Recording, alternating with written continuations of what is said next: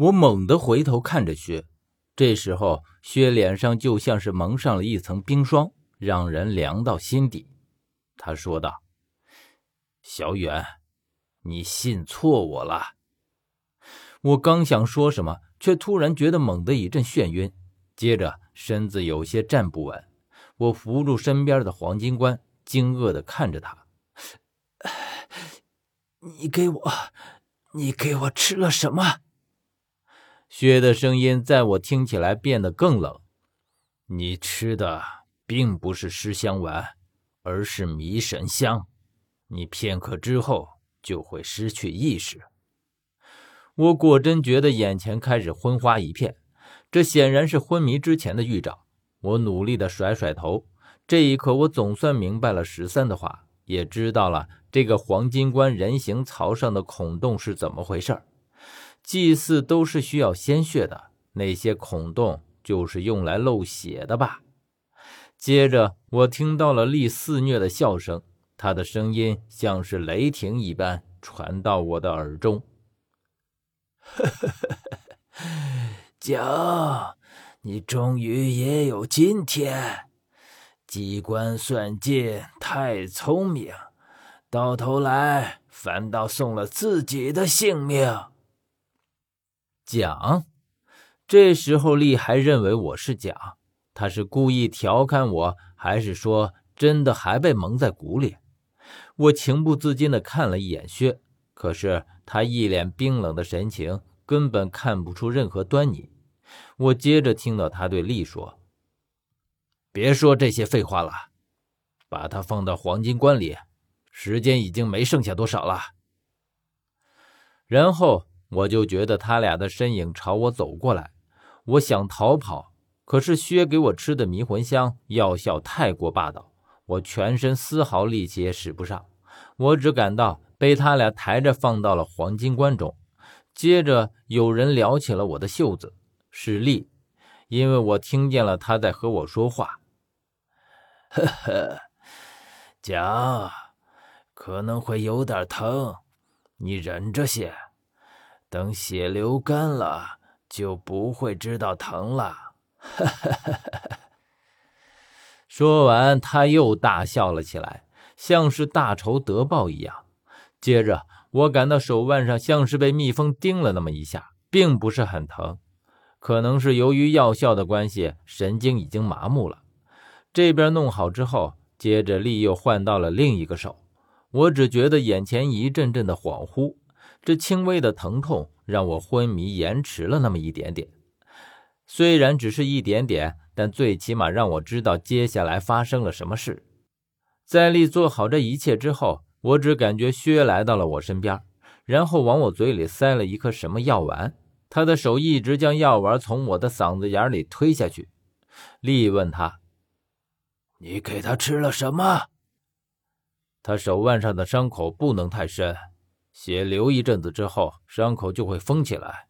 我给他吃了一颗加速血液循环的药丸，让血能够源源不断的流出来。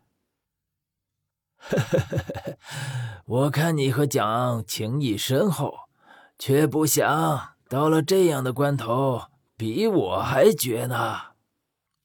废话少说。然后大殿里就恢复了安静。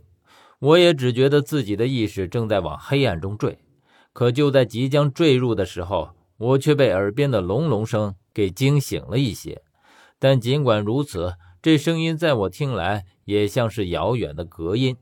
我只看见原本封闭的黄金墙壁从中间裂开，现出里面的一条通道，但我只是模糊的看到了一个大概，最后视线就彻底归于一片模糊。